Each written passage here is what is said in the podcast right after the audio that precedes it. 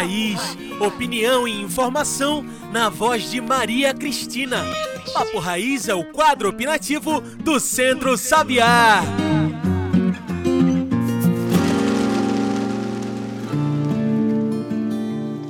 Olá, ouvintes. Está começando o Papo Raiz, o quadro opinativo do Centro Sabiá. Eu sou Maria Cristina Aureliano, coordenadora técnico-pedagógica do Centro Sabiá. Semana passada foi divulgada uma pesquisa sobre o aumento da fome no Brasil. Essa pesquisa é o, é o resultado do Inquérito Nacional sobre Insegurança Alimentar, realizado pela Rede Pensan, que é a rede brasileira de pesquisa em soberania e segurança alimentar e nutricional. A pesquisa mostrou um aumento crescente das pessoas em situação de fome, a pandemia, sem dúvida, agravou essa situação, mas a volta da fome do Brasil, é preciso dizer, tem outras origens. É importante lembrar que em 2014 o Brasil saiu do mapa da fome da ONU, quando menos de 5% da população, cerca de 9 milhões de pessoas, estavam em situação de insegurança alimentar grave.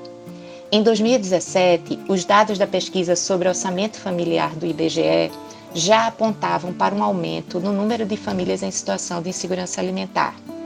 No inquérito nacional, que foi realizado no final de 2020, já durante a pandemia, eram 19,1 milhões de pessoas convivendo com a fome. E em 2022, esse número pulou para 31,1 milhões de brasileiros nessa situação. Houve um aumento de 14 milhões de pessoas em um ano, isso é um retrocesso histórico. E essa pesquisa mostrou que a fome tem lugar, cor e sexo. Ela é mais grave nas regiões norte e nordeste do país e nas áreas rurais. As famílias chefiadas por mulheres negras e pardas são as mais afetadas, e também aqueles lares com crianças com menos de 10 anos. O que é muito grave.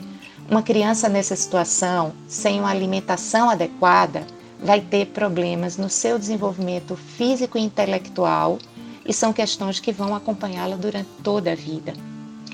O acesso à água também impacta na insegurança alimentar. 41,3% dos lares com restrição de acesso à água no Nordeste estão em situação de insegurança alimentar. Mas essa situação toda que a gente está vivendo, ela não aconteceu por acaso tivemos um processo de desmantelamento das políticas de segurança alimentar. O CONSEA foi extinto logo no início do governo Bolsonaro, né, que é o Conselho Nacional de Segurança Alimentar e Nutricional, e fazia toda a gestão das políticas de segurança alimentar no país. Houve cortes no Bolsa Família e depois a substituição dele pelo Auxílio Brasil, que mesmo com o valor mais alto, ele não atende ao número de famílias que precisa. Somada a isso, a gente ainda teve o fim da política de valorização do salário mínimo, aumento do desemprego e aumento da inflação, que impacta diretamente no preço dos alimentos e, dessa forma, no acesso da população a, a isso, né?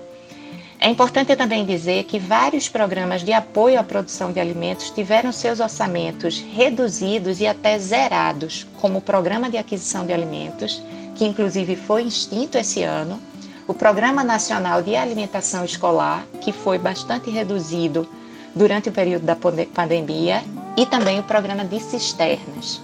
É inaceitável que num país como o Brasil, com tanta diversidade alimentar, o povo esteja passando fome.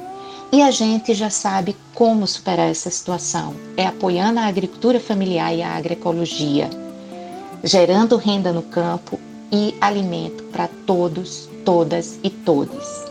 Todo mundo sabe que é a agricultura familiar a responsável para produzir 70% do alimento que chega à mesa dos brasileiros. Mas para isso acontecer, é preciso investir em políticas públicas adequadas.